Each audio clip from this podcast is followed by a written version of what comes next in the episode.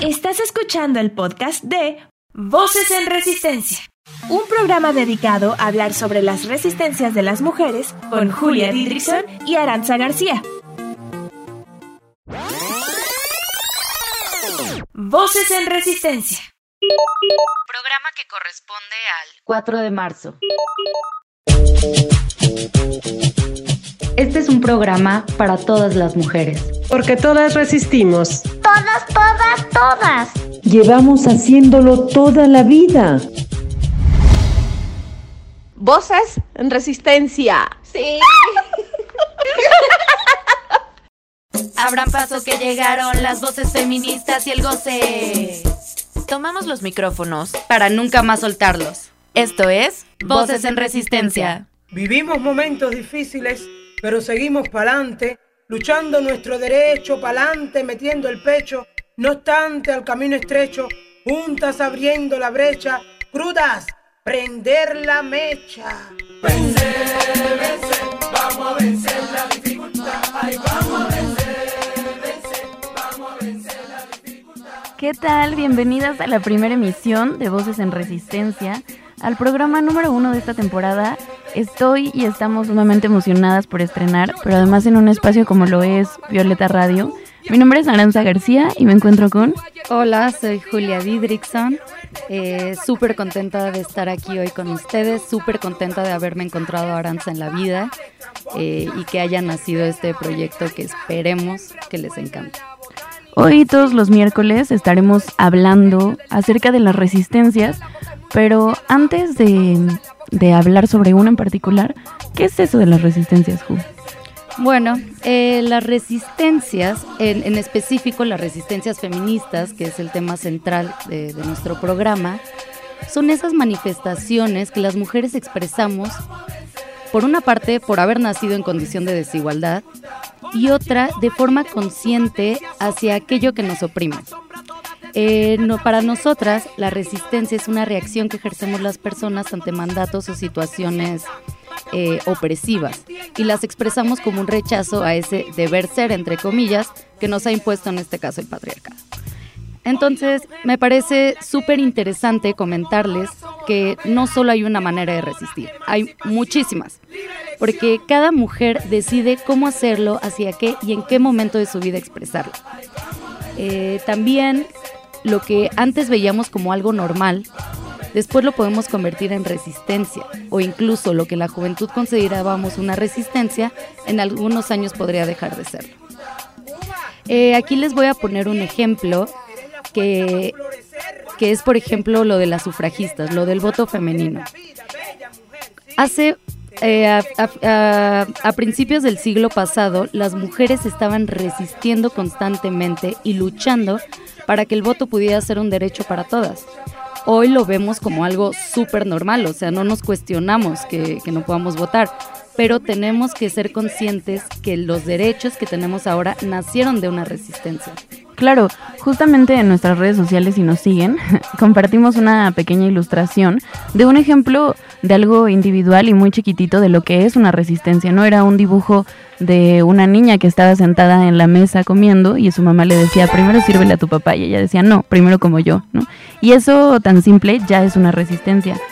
Eh, y bueno, al final del día, como bien lo dijo Julia, casi todo lo que hacemos las mujeres es una resistencia. Por eso queremos que junto con nosotras, y hoy que es la primera vez que salimos al aire y que nos estás escuchando, formes este espacio, que te sientas en la libertad de opinar, de proponer y dialogar. Y supongo que como todo en la vida, no vamos a estar siempre de acuerdo. Eh, sí, otra cosa que quería decir es que después de pensarlo mucho, creemos que, la, que resistir es importante porque cuando la resistencia se repite entre varias mujeres alrededor de una sociedad, se abre la posibilidad de que se popularice. Eh, lo vemos en distintas cosas. Por ejemplo, cuando las chicas hace unos 3, 4 años empezaron a dejar los pelos en las axilas y decían, ya no me los quiero rasurar, porque si los hombres se los dejan están todos peludos, porque nosotras tenemos que rasurarnos cada dos días. Entonces las chicas empezaron de manera primero individual, pero después colectivamente a dejarse los pelos en las axilas. Las resistencias las podemos ver desde muchísimos ángulos. Eh, por ejemplo, yo ahorita resisto al, al, modelo hegemónico de belleza, ¿no? Al cuerpo delgado, al cuerpo alto y entonces le dije adiós a las dietas. Eh, lo que quiero decir es que cada una decide cómo resistir, hacia qué resistir. Sí, de igual manera si no te quieres, de, más bien si te quieres depilar y no quieres tener pelos, eso también es válido, ¿no? O sea, exactamente, lo que es resistencia para unas puede que no sea resistencia para las otras y por eso es el tema que escogimos, porque se puede abrir un debate súper interesante entre nosotras. Justamente eso es lo que queremos hacer. Estamos abiertas a generar discusiones siempre y creemos que el feminismo debe ser interseccional. Y al contrario de lo que muchos opinan, el feminismo es una apuesta válida en el periodismo porque se ayudan mutuamente a llegar a la interseccionalidad. Y eso es lo que vamos a hacer en este programa.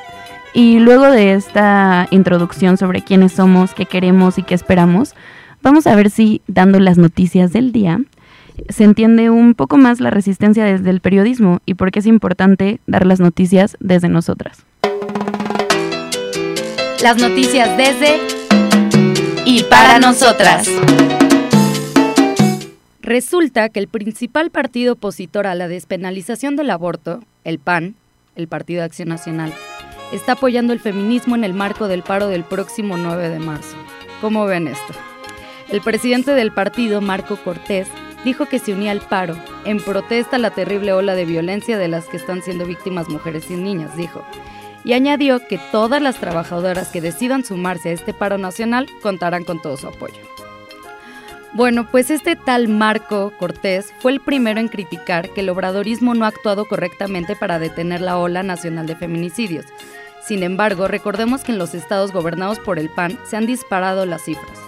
Guanajuato, Baja California del Norte y Chihuahua no han sido capaces de controlar la violencia de género. Ahora, como una frase que leí en internet, a todos los de derecha que ahora mágicamente nos apoyan y quieren ir a quemar todo, ¿sí saben que estamos a favor del aborto? Eh, nos, parece una locura. Eh, pero quiero decir que la esencia del feminismo, en mi opinión, o lo que comparten al menos todos los feminismos, es el derecho a decidir sobre nuestro cuerpo.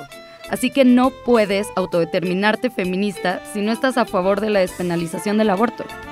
Recordemos que el PAN intentó eliminar la causal por violación en Guanajuato, que además era la única causal permitida en el estado para abortar. Y e intentaron convertir en homicidio con agravante por razón de parentesco. O sea, ¿cómo? No entiendo cómo se pueden llamar feministas después de esto. Los panistas y los priistas lanzaron toda una embestida en contra de la despenalización del aborto y empezaron a modificar la ley para que la vida comenzara desde la concepción, como reacción a la despenalización en la Ciudad de México, que fue hace más o menos 10 años. El panismo se ha posicionado primero del lado de la jerarquía de la Iglesia Católica y deja a un lado la autonomía legal de las mujeres para decidir sobre su propio cuerpo. Las posturas panistas en cualquier congreso local son las mismas, no al aborto y sí a la criminalización de las mujeres que deciden nacer. Por otro lado, esto ya es bien personal. Me encabrona que ahora instituciones que encubren violadores o que permiten la violencia machista nos estén dando este permiso, ¿no? Permiso para que paremos. Cuando en realidad tendrían que hacerse cargo de, la, de, la, violencia machista dentro de sus instituciones. Y por otra parte, las feministas no queremos el permiso. Eh, si paramos es porque es un acto de rebeldía, es un acto de, resistencia precisamente, eh, y también es un acto de desobediencia. Entonces, su permiso nos los pasamos por donde ya sabes.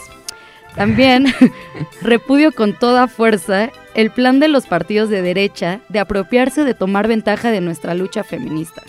Les queremos decir que no los vamos a dejar entrar a la lucha.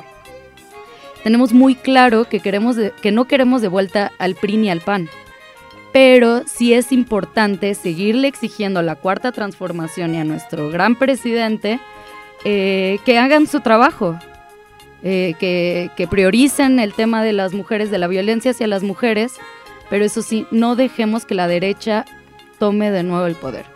Para que no solo se los contemos, vamos a escuchar el audio del presidente del PAN dando esas declaraciones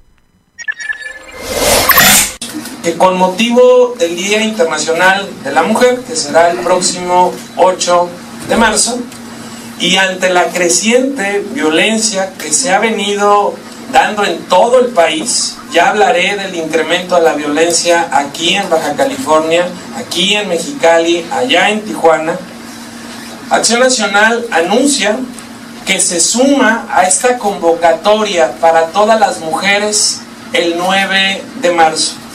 Y me refiero a una convocatoria de un paro nacional donde lo que convocan a través de las redes es que el 9 ninguna mujer se mueve. En respaldo, en solidaridad a todas nuestras mujeres por toda la violencia que ha venido ocurriendo, porque no puede seguir casos como el de Ingrid, no pueden seguir casos como el de la niña Fátima y no pueden seguir casos como los que también les han venido ocurriendo acá en Baja California. Voces en resistencia. Ahí acabamos de escuchar las palabras de Marco Cortés. A mí lo que me pareció, eh, ay, no sé, sí, me enoja, es chistoso a la vez, pero cómo los partidos de derecha se quieren apropiar de la lucha feminista. Y eso también habla de que la izquierda, o la izquierda quizá entre comillas, está haciendo mal su trabajo, ¿no? Si lo estuviera haciendo bien, no tendríamos al PAN, o no lo está haciendo de la mejor manera. No lo está haciendo de la mejor manera. O sea, es una estrategia política claramente esto de, de quererse ahora asumir como feministas. Eh, no, una, de tirarle la mierda, la mierda, la mierda a lo que está haciendo el, el presente gobierno. Bueno, y luego también lo paradójico que, que, que resulta esto de decir, ah, porque Marco Cortés dice, sí estamos, eh, somos feministas, pero de, remarcamos el derecho a la vida. Claro, es, es lo que nos parece muy cagado. Entonces, que, que, que, ayuden a despenalizar el aborto y bueno, ahí les, les medio damos el paso, pero no los vamos a dejar entrar. No los queremos porque sabemos que han sido eh, los que han, han permitido, los que no han permitido que se legalice el, el, aborto a nivel nacional. Y porque los hombres no son el sujeto político del movimiento feminista tampoco. Sí. Y ya que estamos hablando del aborto, querida Ju, yo en las noticias internacionales eh, precisamente vamos a hablar acerca del aborto en Colombia, ¿no? Les estuvimos dando un adelanto en nuestras redes sociales. Si no nos sigues, eh, pues ya sabes de qué estamos hablando. Y resulta que en Colombia el aborto se volvió legal a mediados de 2006 pero solamente era legal bajo tres supuestos. Uno, cuando existe malformación fetal. Dos, cuando el embarazo es resultado de una violación. Y tres, si constituye un peligro para la salud físico-mental de la mujer. Y hace dos semanas, el aborto en Colombia volvió a ser un tema de la agenda política gracias a una demanda que interpuso una ciudadana para que se revisara la ley.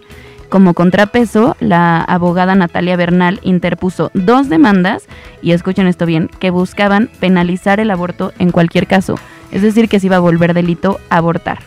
Entonces, diversos colectivos feministas colombianos llevan peleando el aborto legal desde la oleada verde, bueno, desde hace mucho tiempo y actualmente desde la oleada verde que sacudió toda Latinoamérica. Desafortunadamente, este lunes 2 de marzo, la Sala Penal de la Corte Constitucional Colombiana emitió el fallo donde aseguran que la ley permanecerá igual. Es decir, que ninguna de las dos demandas de las ciudadanas se escucharon.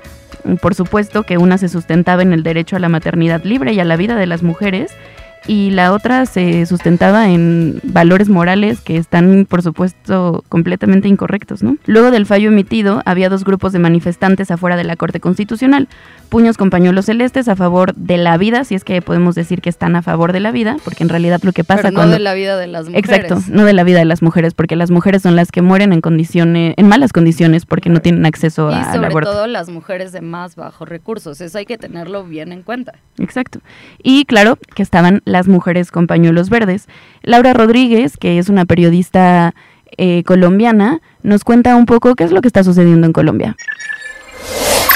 Digamos, realmente se está desaprovechando una oportunidad única en el país para, eh, para que el aborto sea completamente libre. Pues por lo menos en las primeras 16 semanas o para seguir avanzando en los derechos de las mujeres en Colombia. Porque eh, los magistrados que en este momento eh, estaban, en teoría, eran como de cierto corte liberal. Pero los magistrados eh, de corte liberal están como empezando a salir de la Corte Constitucional y empiezan a entrar magistrados de un corte muchísimo más conservador, que de hecho está un poco más atado a la ideología de, de, del presidente de Colombia actualmente, que es claramente de derecha. Entonces, ¿qué pasa? El periodo de esta gente pues va a tardar un tiempo y si llega un momento en que pues la mayoría de los magistrados del Corte Constitucional en Colombia son de derecha, pues claramente no vamos a poder avanzar durante algunos años en la consecución del derecho al aborto libre. Eh, si es un problema que no se haya legalizado completamente, pues sin ninguna causal durante las primeras 16 semanas, porque, bueno, yo no sé si sabes, pero en Colombia eh, hay territorios supremamente apartados del país, o sea, lugares donde es casi que imposible acceder a un aborto con las tres causales y muchas mujeres no pueden acceder a servicios médicos durante las primeras 16 eh, semanas. Entonces, si tú no les das la completa libertad de acceder durante las primeras 16 semanas y luego de las 16 semanas bajo las tres causales que ya sabes que son legales en Colombia, em, es gravísimo porque pues las mujeres se pasan del tiempo en el que pueden hacerse un aborto y pues al final no pueden acceder a esos servicios reproductivos. Vía nuestras redes sociales les preguntamos eh, a las mujeres mexicanas si el aborto era legal o no en Colombia y me sorprendieron las respuestas porque el 70% pensaron que el aborto sí era legal, cuando en realidad es una lucha que se lleva peleando mucho tiempo, eh, que, no, que no es legal, lo acabamos de escuchar con la periodista Laura Rodríguez, pero además tenemos eh, un audio de la campaña del aborto legal en Colombia porque hubo diversas manifestaciones, como ya se los comenté, y, y vamos a escuchar cuál es la rabia de las chicas en Colombia.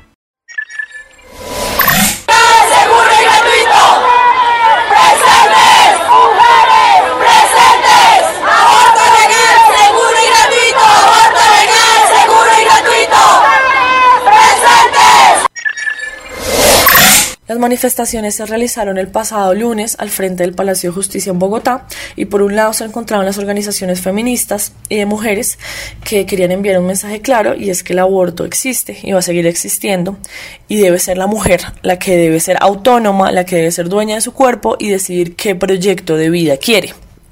Esto es un asunto que desde el principio hemos dicho es de justicia social y es de salud pública. Acá lo que se busca es que se reduzca la, desigualdad que hay entre mujeres y la desigualdad que pueden haber entre mujeres de distintas clases, de distintas edades y de distintas zonas del país. Por otro lado, estaban los grupos eh, religiosos que se autodenominan pro vida, pero que nosotras decimos que son antiderechos, que son los que dicen que debe ser el Estado, la iglesia o la pareja quien debe decidir sobre el cuerpo de la mujer. Entonces, bajo ese contexto se realizaron las manifestaciones. Entonces, eh, pues por eso es la lucha y yo creo que ese es el sentir de las mujeres que estamos trabajando constantemente en esto y es que el tema de una despenalización total del aborto es un tema de justicia social porque pues las mujeres que quieren abortar van a abortar, van a realizarlo sea o no sea legal. Voces en Resistencia. Y bueno, eh, agradecemos mucho a las chicas de la campaña por el aborto legal en Colombia por acceder a hablar con nosotras, a contarnos cómo es su rabia, que en realidad es muy parecido a la situación que, sucedió en México cuando se pedía despenalizar el aborto, ¿no? Eh, es lo mismo, las mujeres de escasos recursos son las que más sufren y al final del día son las que mueren practicando abortos clandestinos. Y por una parte está, o sea, las causales, ¿no? por ejemplo, en Argentina hay tres causales. Eh, por, por violación, por riesgo de la madre y por discapacidad, una cosa así. Pero las causales, eh, o sea, no nos involucran a todas. Necesitamos todas, absolutamente todas las mujeres, el derecho a decidir sobre nuestras propias vidas. Eh, por eso también les quería contar, esta es una buena noticia, que eh, Alberto Fernández, que es el presidente de Argentina más o menos desde diciembre me parece, eh, anunció el pasado domingo un proyecto para legalizar el aborto. Fernández es el primer presidente en la historia del país que impulsa un proyecto para la interrupción legal del embarazo. Entonces es una gran noticia porque recordemos que parte de la marea verde nació en Argentina súper potente entonces es un derecho que lleva mucho tiempo exigiendo con toda la fuerza del universo las argentinas y obviamente en otras partes de nuestro continente, pero la verdad es que ya es hora de que se despenalice. Eh, cada que en un país se despenalice el aborto, las feministas avanzamos y ganamos territorio por la salud, ganamos eh, territorio por la vida y los derechos de las mujeres. Ahora vamos a escuchar las palabras del presidente de Argentina, Alberto Fernández. La situación de las mujeres gestantes en Argentina presenta aspectos diversos. Distintos son los desafíos que enfrenta la mujer que desea tener a su hijo y aquellos que asumen las que deciden interrumpir su embarazo. Está visto que son muchas las mujeres que no se sienten conminadas por la pena prevista para el aborto y que recurren a él para interrumpir sus embarazos. La existencia de la amenaza penal no solo ha sido ineficiente, demostrando que el devenir social transcurre más allá de la misma norma, también ha condenado a muchas mujeres, generalmente de escasos recursos, a recurrir a prácticas abortivas en la más absoluta clandestinidad, poniendo en riesgo su salud y a veces su vida misma. Todos saben de lo que estoy hablando. El aborto sucede, es un hecho, y es solo esa hipocresía que a veces nos atrapa la que nos hace caer en un debate como este. Un Estado presente debe proteger a los ciudadanos en general y obviamente a las mujeres en particular. Y en el siglo XXI, toda sociedad necesita respetar la decisión individual de sus miembros a disponer libremente de sus cuerpos.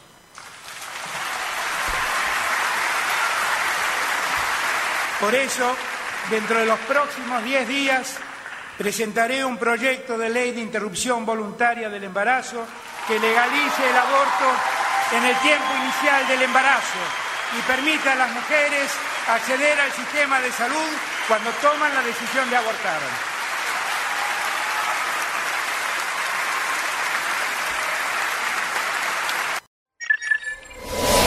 Voces en resistencia.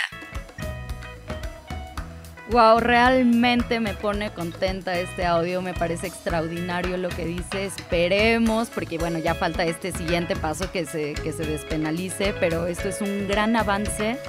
Eh, también espero con toda la fuerza que contagie un poco de, de, de este espíritu a nuestro presidente que, que, no se ha visto tan, tan chido como Alberto Fernández. Y a Colombia también, ¿por qué no? no y a, al continente. y al continente, estamos, exacto. Estamos, por eso digo, estamos ganando territorio, vamos por más, por eso está la lucha feminista, por eso es tan importante, eh, pero ahí vamos, y vamos con Tokio. Estamos en resistencia. Y ahora vamos a un corte musical eh, justamente hablando de Argentina, les vamos a presentar a una chica argentina, ella es reggaetonera, se reapropia del reggaetón y se llama Chocolate Remix y la canción se llama Ni una menos. Vamos un corte, pero al regresar hablaremos de... Pitos, vaginas, menstruación, chichis, sexo, sexo, sexo. Exacto. Quédate. Voces en resistencia. No se te olvide seguirnos en nuestras redes sociales. En Facebook como arroba programa Voces en Resistencia y en Instagram como arroba voces guion bajo en Resistencia. Voces en Resistencia. Existen muchos tipos de resistencias. Cada una decide cómo hacerlo, hacia qué y en qué momento de su vida expresarla. Te invitamos a descubrirlas con nosotras. Mi nombre es Julia Didrickson y yo soy Aranza García. Sintonízanos todos los miércoles de 4 a 5 en Violeta Radio. Voces en Resistencia. Voces en Resistencia. Hoy nos encontramos resistiendo desde la radio. En primer lugar, por, por el hecho de que es una estación de radio feminista y en segundo, porque es un espacio donde mujeres jóvenes como Julia o yo tenemos la oportunidad de expresar lo que sentimos, pensamos, hecho que se nos limitó por muchísimo tiempo. Y que además tenemos un chingo de cosas Exacto. que expresar. Pero detrás de la creación de la primer radio feminista en México hay muchas manos y muchas mujeres y hoy nos complace presentarla a ella. Ella es eh, María Eugenia Chávez, que es coordinadora de Radio Violeta, creadora de Radio Violeta. Eh, además fue también coordinadora del programa de derechos de las mujeres y libertades de expresión en salud integral para la mujer en CIPAM, que es una organización feminista que ha trabajado a lo largo de 30 años, o sea que tiene una larga trayectoria en esto, por lo que algunas apenas estamos empezando. Eh, trabajó por el acceso de las mujeres a la salud integral. Eh, fue coordinadora de la Asociación Mundial de Radios Comunitarias en México durante cuatro años. Forma parte de la Asociación Mexicana de Comunicadores y Escritores de Cine y Televisión en México y estudió en la Universidad Estatal de Moscú periodismo. Maru, es un placer tenerte aquí con nosotras. Además, quienes la conocemos sabemos que es una mujer comprometida con diversas causas sociales en las que ha hecho grandes contribuciones desde la comunicación. Yo, que ella, que me conoce desde que yo estaba en el vientre de mi madre, Eh, sé que es una mujer solidaria, comprometida y capaz de hacer todo lo que se propone. Así que estamos muy contentas de, de tenerte aquí, Maru. Hola, ah, el placer es mío en realidad, ustedes estén aquí en esta cabina de Violeta Radio eh, y muchísimas gracias por la invitación. Sí, queríamos eh, empezar esta pequeña entrevista eh, con la pregunta de dónde nace tu pasión por la radio. Ah, esa es una pregunta que casi nunca he hablado de ello, pero en, en realidad surgió por eh, porque yo estaba en un taller con algunos compañeras de la vida pasada de, de CIPAM incluso, Angela Isfording, y me pidieron que leyera un poema porque querían hacer eh, un- un- algo con, con el programa de radio que CIPAM tenía entonces, que era Dejemos de ser pacientes en Radio Educación. Y leí el poema y de pronto dijeron, ah, mira, qué bien, se escucha muy bien, entonces, ¿por qué no seguimos ha- haciendo radio? Esa, eso fue una. La otra es que eh, después estuve unos meses en Alemania, pues como viajando y así, y fui a un taller de radioarte y eh, con una mujer que, que vivía en Ecuador en realidad y que hizo pues unas piezas fantásticas de, de radioarte. Eh, y eh, ella era alemana, vivía en Ecuador, pero en ese momento estaba en Alemania y yo tuve la oportunidad de estar en su taller y eh, fue así como de pronto descubrir que con la voz y, y con el cuerpo y los sonidos puedes hacer tantas cosas. Entonces de ahí entró como e- esa pasión. No era en ese momento una radio periodística, era una, una radio experimental la que me empecé a hacer realmente. Y, pero bueno, la pasión se quedó y ya después llegué a CIPAM y empecé Entonces, a más o menos, ¿cuántos años llevas trabajando en la radio? Pues ya muchos, más de dos décadas. Y bueno, la radio, o sea, com- comparto totalmente esta pasión que te va envolviendo y envolviendo, pero ¿de dónde surge esta necesidad de crear la primer radio comunitaria, pero además feminista en México? Bueno, eh, justamente todo se cruza porque después yo, yo empecé a trabajar en CIPAM, pues también hace más de dos décadas. Eh, las compañeras de CIPAM ya transmitían el programa este que mencioné, Dejemos de ser pacientes en Radio Educación. Y eh, en aquel entonces se organizó también la primera Bienal Internacional de Radio en, en la Ciudad de México y hubieron invitados eh, internacionales que se han dedicado a la radiodifusión comunitaria o alternativa o ciudadana o popular, ¿no? Porque nombres son diversos, pero todos ellos apelan a la participación de la gente en los medios de comunicación. Entonces, de ahí eh, alguien que, que, ha sido muy importante para el movimiento de las radios comunitarias en América Latina, de nombre José Ignacio López Vigil, eh, y, y, su esposa, que es Tachi Arriola, que ellos siguen haciendo radio en Ecuador. Ellos estuvieron de visita acá y como CIPAM era asociada de, de la Asociación Mundial de Radios Comunitarias, pues él, él, él lanzó así la idea de, ¿y por qué CIPAM no tiene su propia radio? ¿no? Pero de eso estoy hablando hace muchos años, en el 96. Y después, bueno, pues ya yo llego a CIPAM, eh, seguimos haciendo radio, me involucro con, con, con todo este quehacer y seguimos siendo eh, parte de la Asociación Mundial de Radios Comunitarias, que eso es bien importante porque eh, es, es como un movimiento social que pugna porque las comunidades hagan sus propios medios de comunicación y no estoy refiriéndome a comunidades eh, geográficas necesariamente, sino comunidades de interés.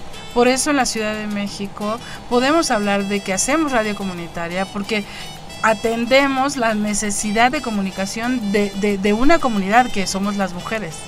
Entonces de ahí surge el, el eh, Violeta Radio se van conjugando distintos factores, eh, incluso factores legales, legislativos, que posibilitan que se liberen frecuencias en la Ciudad de México en 2016 y entonces yo retomo esta idea que había, había sido lanzada 20 años antes de por qué CIPAM no tiene su propia radio. Y de ahí em, hacemos una invitación a organizaciones como Comunicación e Información de la Mujer, CIMAC, a Mujeres en Frecuencia, que es otra organización que ha trabajado temas de comunicación desde, desde hace muchos años, y a la académica eh, Aime Vega Montiel. Eh, hacemos la propuesta de solicitar en conjunto, conformar una alianza que se llama Alianza por el Derecho Humano de las Mujeres a Comunicar, y a través de esa alianza, que es una asociación civil, eh, solicitar la concesión. Y nos fue concedida. Ok, súper, súper interesante. Y ya entrando un poco más al tema de la resistencia, ¿qué significa para los medios hegemónicos de comunicación la radio comunitaria feminista? Ah, muy buen cruce, muy buen cruce, porque justamente la radio, eh, sí, las radios comunitarias, las radios eh, populares, alternativas, repito, son eh, la resistencia a los medios hegemónicos. Claro. ¿no? Eh, no, no es tan misterioso el asunto.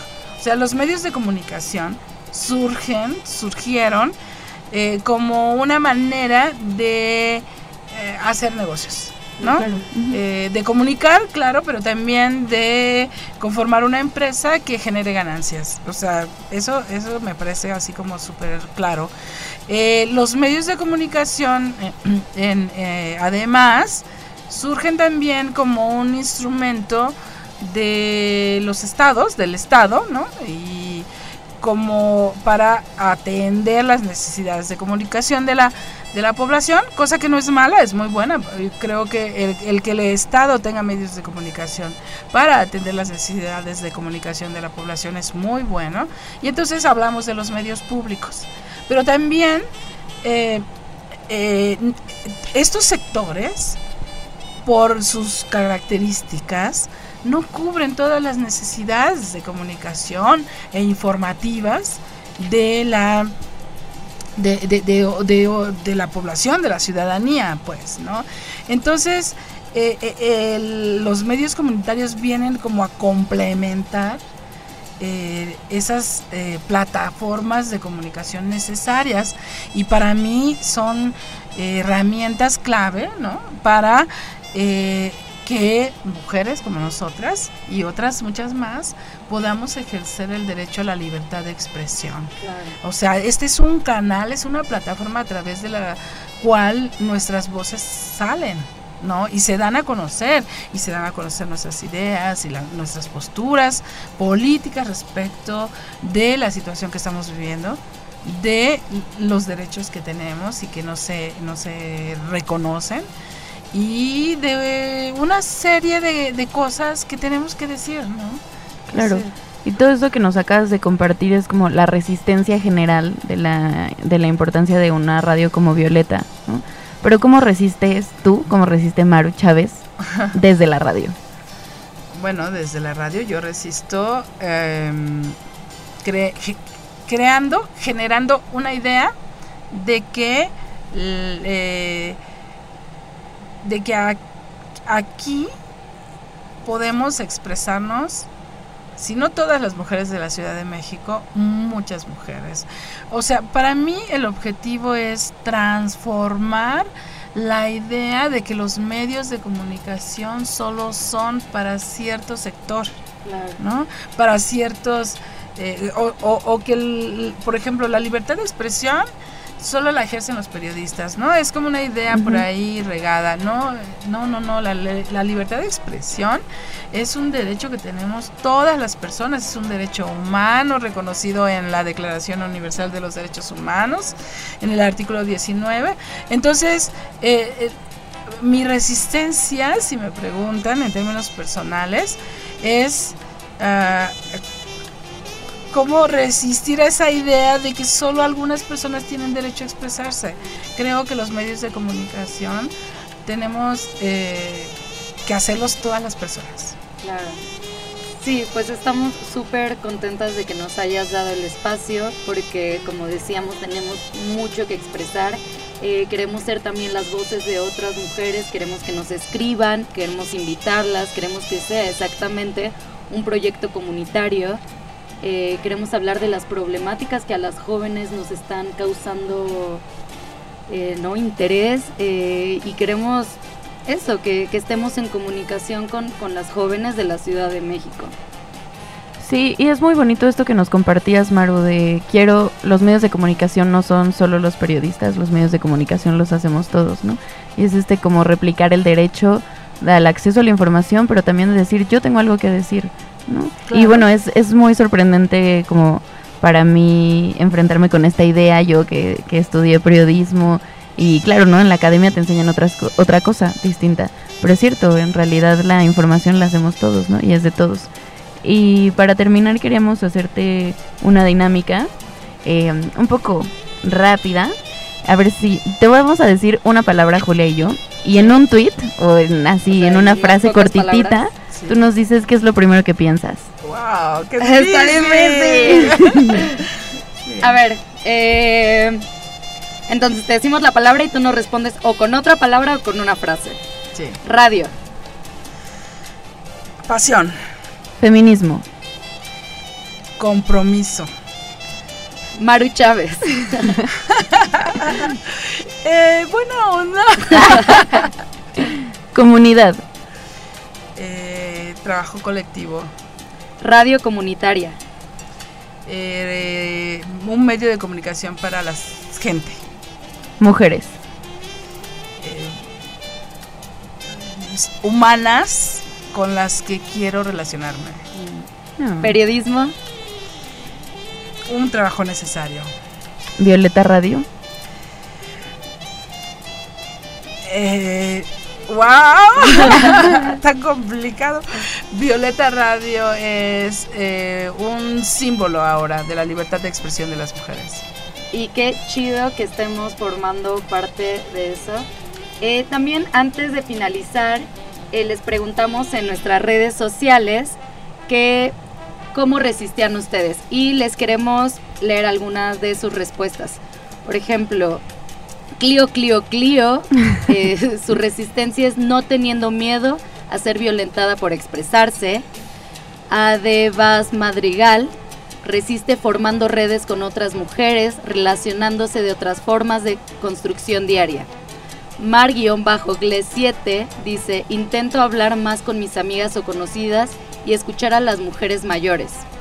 Eh, Adna Minina resiste cuestionándose todo, acompañando a otras mujeres y platicando con ellas. Somos un constructo, dice que resiste desde el alma.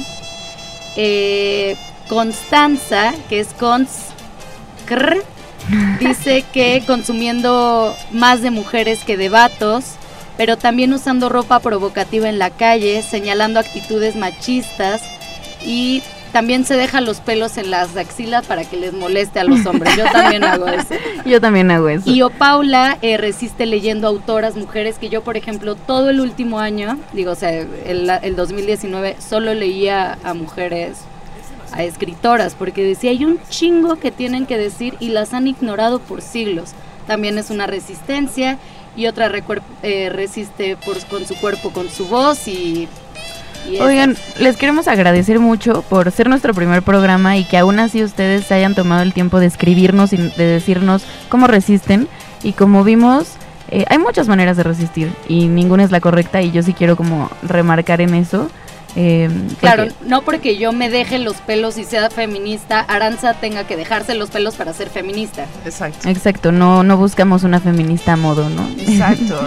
No hay modelos. No hay modelos. en todo caso, hay que romperlos. Hay que romperlos. Claro, no tenemos el feministrómeno, ¿no? Que te dice qué tan feminista eres. Pero acuérdense, hacemos este programa porque creemos que la resistencia es importante. La resistencia es importante entre las mujeres porque se contagia se contagia, nos fortalece y hace que deseemos y actuemos con más autonomía. Y se obtienen grandes cambios, ¿no? Así es. Entonces, gracias Maru eh, por No, estar a aquí, por la oportunidad. Bienvenidas a Violeta Radio. Eh, muchas gracias. Y eh, les vamos a dar un anuncio, como todas saben, el próximo 8 de marzo va a ser la gran marcha, eh, el 9 El Paro. Pero eh, si no sabes con quién marchar ese domingo, el colectivo feminista La Conectiva, del cual soy parte, pero no es parte de este programa de radio, invita a que marches con nosotras. Este colectivo busca la construcción de espacios seguros para mujeres tanto físicos como virtuales a través de una organización diversa, crítica e integradora.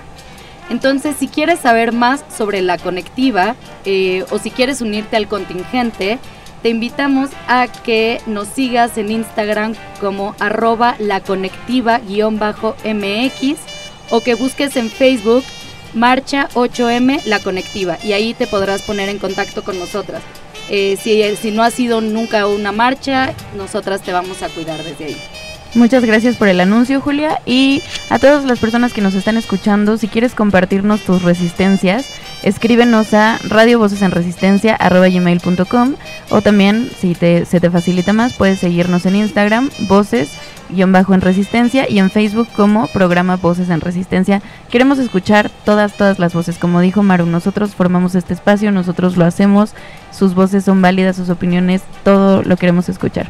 Y bueno, las esperamos eh, todos los miércoles de 4 a 5. Vamos a hablar de distintas resistencias como el cuerpo gordo, eh, como el deseo, el goce sexual. Vamos a hablar de, de las movilizaciones feministas. Todo lo que tenga que ver con resistencia y feminismo, aquí lo vamos a tocar para ustedes. Y si nos estás escuchando y crees que tienes eh, algo que decir y que puedes venir aquí al programa a hablar de tu resistencia, es, por ejemplo, lo que decía Julia, vamos a hablar del cuerpo gordo. Tú dices, bueno, yo hago activismo gordo, ¿no? Sí, soy Sí, activista activista gorda. gorda y, y voy- quiero hablar de eso. Ven, estás- Entonces escríbenos tu resistencia, todas las resistencias son válidas y nos encantaría tenerlas acá con nosotros.